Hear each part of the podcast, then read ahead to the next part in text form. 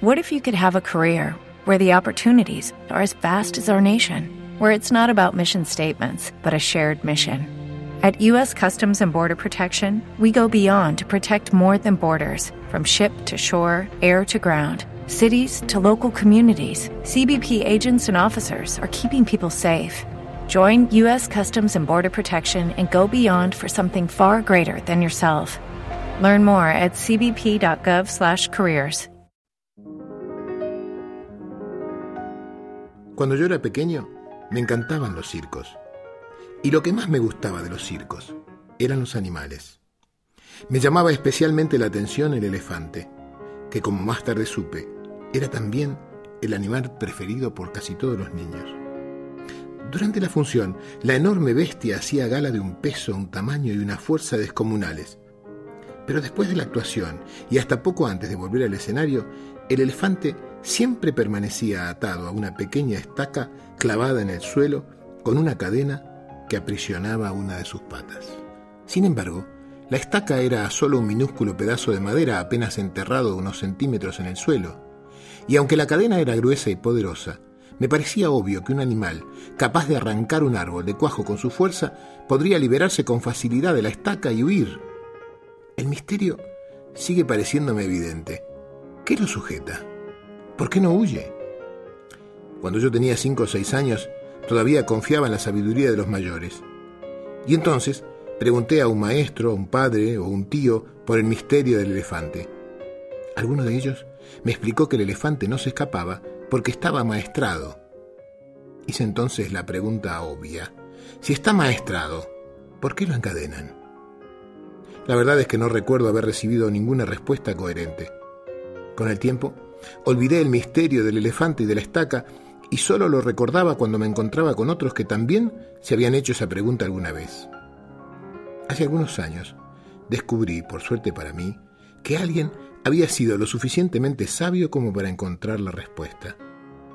El elefante del circo no escapa porque ha estado atado a una estaca parecida desde que era muy pequeño. Cerré los ojos e imaginé al indefenso elefante recién nacido sujeto a la estaca. Estoy seguro de que en aquel momento el elefantito empujó, tiró y sudó tratando de soltarse. A pesar de sus esfuerzos, no lo consiguió, porque aquella estaca era realmente demasiado dura para él. Imaginé que el elefantito se dormía agotado y que al día siguiente lo volvía a intentar, y al otro día, y al otro, hasta que un día, un día terrible para su historia futura, el animal aceptó su impotencia y se resignó a su destino. Ese elefante enorme y poderoso que vemos en el circo no escapa porque cree, pobre, que no puede. Tiene grabado el recuerdo de la impotencia que sintió realmente poco después de nacer. Y lo peor es que jamás ha vuelto a cuestionar seriamente ese recuerdo. Jamás, jamás intentó volver a poner a prueba su fuerza. Así es, Demián. Todos somos un poco como el elefante del circo. Vamos por el mundo atados a cientos de estacas que nos restan libertad.